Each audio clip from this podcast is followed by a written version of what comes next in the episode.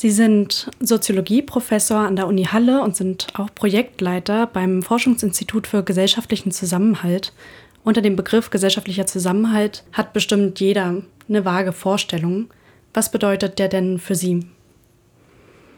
Ja, der wird üblicherweise definiert als eine Eigenschaft eines Kollektivs.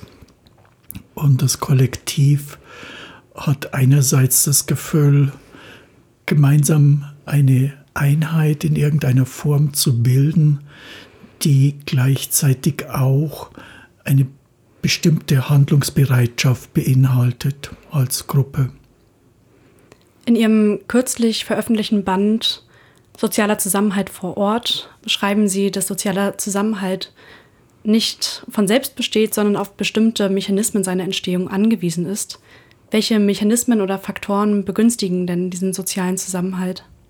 Der soziale Zusammenhalt ist ja eine latente Variable. Also ich kann nicht quasi äh, sagen, wie hoch ist Ihr Grad an sozialem Zusammenhalt, den Sie gerade aufweisen, auch eine Gruppe normalerweise nicht, sondern es ist eine Dynamik, die aus drei verschiedenen Prozessen sich zusammensetzt. Das ist zum einen eine Identifikation mit einer Einheit. Das ist zum Zweiten ein Vertrauen, ein Vertrauen, das nicht nur auf persönlichen Beziehungen beruht normalerweise. Und zum Dritten eine Erfahrung von kollektiver Wirksamkeit, also dass man gemeinsam bestimmte Probleme lösen kann. Auf welcher Gruppenebene befinden wir uns denn? Wie groß ist diese Einheit, von der Sie sprechen? Sozialer Zusammenhalt kann grundsätzlich eigentlich auf jedes Kollektiv angewendet werden, also von einer Kleingruppe bis zu einer Kommune. Wir haben uns überwiegend mit Kommunen beschäftigt. Man kann es auf eine Nationalgesellschaft äh, anwenden, man kann es aber auch für die Weltgesellschaft als Ganzes anwenden. Und wie schätzen Sie den sozialen Zusammenhalt zurzeit ähm, ein im Vergleich zu früher zum Beispiel? Sozialer Zusammenhalt ist normalerweise etwas, was über lange Zeiträume aufgebaut wird und auch auf lange Zeiträume abgebaut wird. Generell kann man sagen, dass die Ebenen sich verschoben haben im Laufe der Zeit. Wir hatten bis ins 19. Jahrhundert hinein eigentlich Gesellschaften, die sehr stark lokal orientiert waren, wo quasi das, was drüber war, also die Reichsstruktur, mehr oder weniger nur als oppressiv empfunden worden ist, mit der Durchsetzung des Nationalstaatsprinzips äh, und einer Intensivierung der Austauschprozesse auf der Ebene ist der Zusammenhalt gewachsen, zumindest in der Reichweite. Äh, und wir befinden uns momentan in einer Übergangsphase, wo weltgesellschaftliche Bezüge stärker werden nationalstaatlicher Zusammenhalt etwas reduziert wird und äh, lokale Verhältnisse sich sehr unterschiedlich entwickeln. Viele befürchten ja auch gerade einen Zusammenbruch des sozialen Zusammenhalts. Jedenfalls habe ich das schon häufiger gehört. Wo sehen Sie aktuell in unserer Gesellschaft Gefahren? Zusammenbruch von sozialem Zusammenhalt ist eigentlich ein sehr seltenes Ereignis. Also äh, hat man normalerweise eigentlich in Phänomenen wie Failed States, also wo sozusagen ein Kriege oder ein Bürgerkrieg, lang anhaltende Bürgerkriege, höhere Ebene von Gesellschaftsbildung zerstören, lahmlegen und in reinen permanenten äh, Konflikt überführen, was aber nicht heißt, dass nicht auf, auf unterer Ebene gleichzeitig auch Zusammenhaltsprozesse entstehen. Bei unserer Gesellschaft zurzeit gibt es Widersprüche. Es gibt Widersprüche, die sich in neuen Spaltungen äh, manifestieren. Äh, also man merkt es im Parteiensystem, aber auch in Gesellschaft, an den Diskussionen insgesamt, dass der Prozess der Weltgesellschaftsbildung, der seit den 1990er Jahren intensiviert vorgeht, von verschiedenen Seiten beurteilt wird und mal positiv, mal negativ beurteilt wird. Und diese neue Spaltungslinie, die hat Relevanz für Parteienbildung, aber eben auch für Gesellschaftsdynamiken, für die Ökonomie. Und in diesem Prozess finden Umbauten statt. Wenn Sie jetzt von einer neuen Spaltungslinie sprechen, würden Sie sagen, dass die Spaltung in den letzten Jahren gestiegen ist in Deutschland? Das, das ist nicht nur ein äh, mehr oder weniger, sondern in unserem politischen System spielen Parteien eine wichtige Rolle. Parteien sind eigentlich die Organisationen, die Alternativen anbieten für Wege, in die die Gesellschaft gehen kann. Und die Parteien selber sind normalerweise in Reaktion auf gesellschaftliche Spaltungen entstanden SPD zum Beispiel, wie viele europäische Parteien in dieser Zeit, um die Frage, inwieweit die Arbeiterschicht in die Gesellschaft eingebaut wird oder nicht, oder die Grünen sind eingebaut worden in Hinblick auf Fragen der ökologischen Gefahren der Gesellschaft. Aktuell finden wir neue Spaltungslinien, die sich in Bezug auf die äh, weltgesellschaftliche Einbindung äh, formieren. Auch dieses nicht nur national, sondern das ist ein internationales Phänomen. Äh, solche Spaltungen werden anfangs stark ja, perversiert, also abgelehnt als störend, werden aber normalerweise nach einer gewissen Zeit auch eingebaut in den politischen Prozess, bearbeitet und verlieren dann auch an Relevanz. Wie schätzen Sie das ein, wie Menschen das persönlich wahrnehmen, diese neuen Spaltungslinien? Neue Spaltungslinien können einerseits aktivieren, das heißt neue Leute einbeziehen in den politischen Prozess. Wir sehen in den letzten Jahren eine Steigerung der Wahlbeteiligung, äh, wo viele Leute eigentlich, auch Politikwissenschaftler schon lange Zeit gesagt haben, das ist ein dauerhafter, langfristiger Trend zu immer weniger Wahlbeteiligung. Wir sehen durch die neuen Spaltungslinien, aber insbesondere auch durch das Entstehen neuer Parteien eine Zunahme von Wahlbeteiligung also eine Aktivierung. Gleichzeitig gibt es aber auch Ängste und Befürchtungen, dass es hier zu neuen Politiken kommt, die alles über den Haufen werfen und sozusagen die normalen Spielregeln verletzen. Würden Sie der These zustimmen, dass Spaltungslinien negativ sind für die Menschen? Dem würde ich nicht zustimmen. Also Menschen sind widersprüchliche Wesen, sowohl individuell als auch gesellschaftlich. Gesellschaftlich sind eigentlich Konflikte vollkommen normal. Das ist etwas, was eine Dynamik in der Gesellschaft ausdrückt und auch voranbringt. Das einzige Relevante ist, wie diese Konflikte ausgetragen werden. Das gilt auch für Spaltungen. Solange das im Bereich von kontroversen Diskussionen und Streit über den richtigen Weg geht, ist das normalerweise immer nützlich. Solange, sobald es in den Bereich von quasi gewaltsamen oder Gewaltandrohungen geht, sind das schädliche Prozesse für eine Gesellschaft. Apropos kontroverse Diskussionen. Die letzten Wochen waren ja sehr geprägt von den Auswirkungen der Recherchen vom Korrektiv. Ähm, daraufhin sind viele Menschen gegen rechts auf die Straße gegangen. Wie schätzen Sie diese Entwicklungen in Bezug auf den gesellschaftlichen Zusammenhalt ein?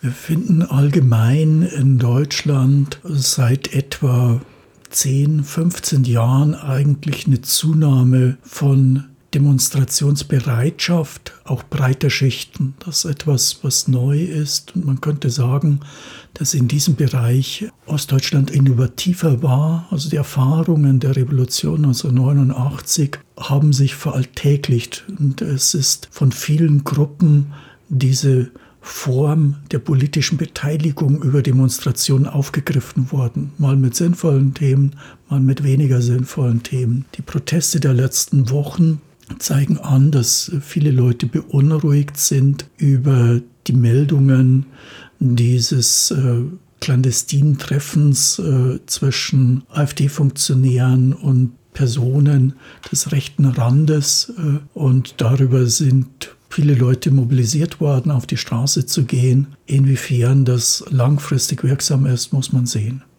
Welche konkreten Auswirkungen könnten Sie sich vorstellen von diesen Massendemonstrationen?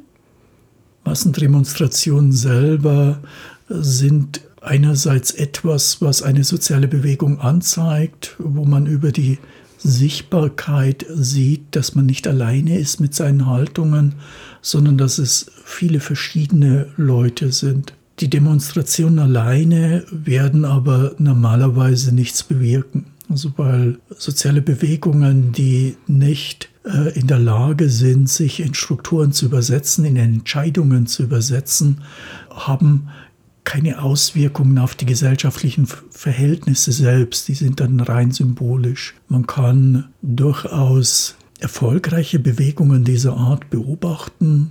1989 war ja eine sehr erfolgreiche soziale Bewegung, die Unmögliches erreicht hat, ein äh, hammerhartes Regime zu stürzen und ganz Europa zu verändern. Aber man stellt durchaus auch fest, dass solche sozialen Bewegungen, die rein über Demonstrationen getragen werden, wie zum Beispiel diese Fridays for Future, nicht unbedingt nachhaltig wirken. Solange es, sobald es um die Umsetzung geht, werden zum Teil Kleinigkeiten viel wichtiger als eben Massendemonstrationen. Also Sie erwarten keine Schwächung der AfD? Ich denke mir, dass äh, die Demonstrationen alleine die AfD zwar leicht beunruhigen, aber nicht in ihrer Grundbasis erschüttern werden. Ich habe in einigen Artikeln auch die Befürchtungen aufgegriffen bzw. gelesen, dass Menschen, die der AfD eh schon nahestehen, sich noch weiter von der liberalen Gesellschaft abgrenzen und weiter radikalisieren durch die Demonstrationen. Was halten Sie von dieser These?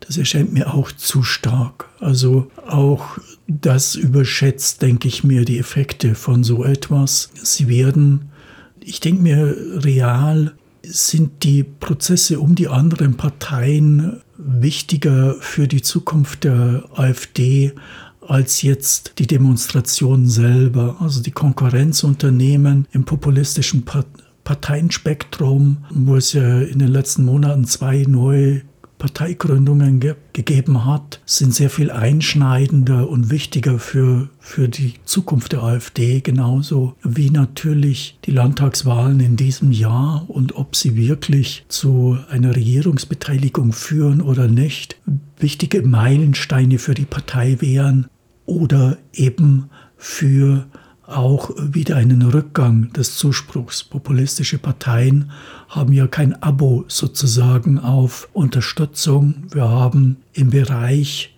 der Linken, die ja in den frühen 2000er Jahren durchaus auch populistisch agiert hat, gesehen, dass die Bewegung aufsteigen kann und an Bedeutung gewinnen kann die Leute gucken dann zu, was sie real in der Regierung machen und merken, dass die auch nur mit Wasser kochen und entsprechend verliert das auch an Bedeutung wieder. Welche persönlichen oder auch politischen Maßnahmen wären denn notwendig, um den gesellschaftlichen Zusammenhalt in Zukunft zu schützen oder zu erhalten? Wir haben primär Kommunalpolitik angeguckt, von daher kann ich in diesem Bereich mehr sagen als in anderen Bereichen. Bei Kommunalpolitik hat sich gezeigt, äh, Kommunen sind eine wichtige Ebene, die meines Erachtens in Deutschland im politischen System äh, von den Zuständigkeiten zu geringe äh, Zuständigkeiten haben. Also die Länderebene ist sehr viel stärker ausgebaut im Vergleich zum Nationalstaat als die lokale Ebene. Und auf der lokalen Ebene hat es in den letzten 30 Jahren Veränderung des Wahlrechtsmodus gegeben, die ein sogenanntes Direktwahlmandat für Bürgermeister eingeführt hat, was äh, in der Regel nicht, nicht hilfreich ist, weil es quasi verführerisch sein kann für Formen von Alltagspopulismus, das heißt für Vorstellungen eines direkt gewählten Bürgermeisters über den Parteien zu stehen und damit indirekt auch über den Institutionen. Und dieses kann auch kommuniziert werden nach außen und untergräbt sozusagen die Selbstverständlichkeiten, die im Diskurs laufen. Wir haben gesehen, dass im Gegensatz dazu Kommunen, die sich durch einen hohen sozialen Zusammenhalt auszeichnen, normalerweise charakterisiert sind dadurch, dass sie Probleme ernst nehmen, also es sind nicht Inseln der Seligen, die besonders günstige Bedingungen haben, sondern die haben Probleme wie andere Kommunen auch. Aber sie nehmen die Probleme ernst, diskutieren sie äh, versuchen herauszufinden, was man machen könnte und diskutieren das sowohl mit ihren Gremien als auch mit der Öffentlichkeit. Das erscheint mir ein zentraler Weg für Förderung von sozialem Zusammenhalt, weil sozialer Zusammenhalt ist immer dann am nachhaltigsten, wenn er sich vermehrt über die Erfahrung von gemeinsamen Problemlösungen und das in einer Form, die sozusagen nicht individualisiert ist, sondern über ein wechselseitiges Vertrauen auch mit Unbekannten, die aber Positionen haben. Wir sitzen ja hier gerade in Halle und dieses Ernstnehmen von Problemen und das auch gemeinsam bearbeiten, wie schätzen Sie das hier in dieser Stadt ein? Die Stadt Halle hat eine sehr wechselvolle Geschichte in den letzten 30 Jahren wettgemacht. Sie hat selber Strukturen entwickelt, bei denen man einerseits sagen kann, dass äh, Halle heutzutage, wenn man das vergleicht und die Bilder sich anguckt, wie Halle vor 30 Jahren ausgesehen hat, enorme Entwicklungssprünge gemacht hat. Es ist ein lebenswerter Ort geworden, in dem sich auch Leute wohlfühlen, ein lebendiger Ort. Aber man kann durchaus auch für Halle konstatieren, dass es in den letzten Jahren durchaus einschneidende Konflikte innerhalb der politischen Elite gegeben hat, auch Konflikte um den Bürgermeister zum Beispiel obwohl das jetzt nicht ein Teil unserer Untersuchung war, aber äh, wo durchaus auch Prozesse sich wechselseitig blockiert haben und man nicht immer weiß, ob alle Teile der Stadt am gleichen Strang ziehen.